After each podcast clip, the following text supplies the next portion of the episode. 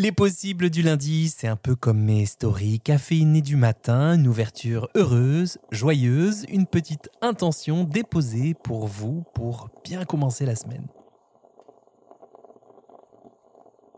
Je voudrais que vous portiez votre attention deux minutes sur euh, un mantra d'autocompassion que j'ai découvert ce week-end en lisant le bouquin de Christine Neff, je vous mettrai la référence en lien de cet épisode. Ça aide à faire face aux émotions désagréables, inconfortables, voire douloureuses. Ces mêmes émotions qui font que l'on rumine sans s'arrêter ou que l'on mange, entre guillemets, euh, nos émotions, justement pour ne pas être en lien trop direct avec l'objet de notre inconfort. Dès que vous sentirez quelque chose qui cloche dans votre vie, eh bien, répétez-vous silencieusement les quatre phrases suivantes. C'est un moment de souffrance. La souffrance fait partie de la vie. J'aimerais me montrer bienveillant envers moi-même en cet instant. Je souhaite m'accorder la compassion dont j'ai besoin.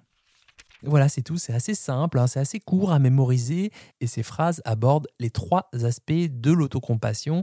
D'abord, c'est un moment de souffrance, bah, déjà ça permet de se rendre compte qu'on souffre. C'est vraiment euh, bête à dire, mais vu notre société de l'individu en tant qu'outil au service de la performance, eh bien parfois on souffre et on se dit que c'est pas important. Deuxième phrase, la souffrance fait partie de la vie. Ben, ça nous rappelle que l'imperfection est une composante inhérente à la condition humaine.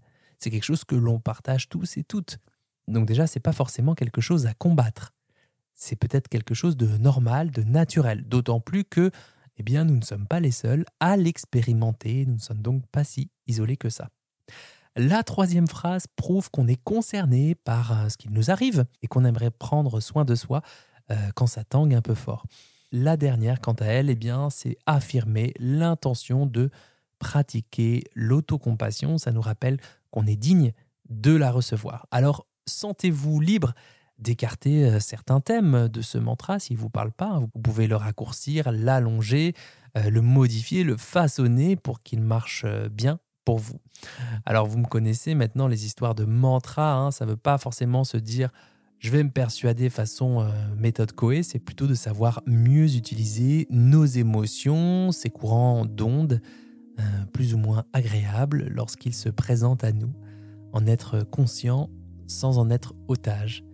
Donc pouvoir dire, pouvoir se dire avec le cœur que même si on éprouve de la tristesse, de l'ennui, de la colère cette semaine, on se souhaite d'être à nos côtés et de pouvoir traverser ce moment de manière euh, plus stable, notamment en se répétant ces quatre phrases.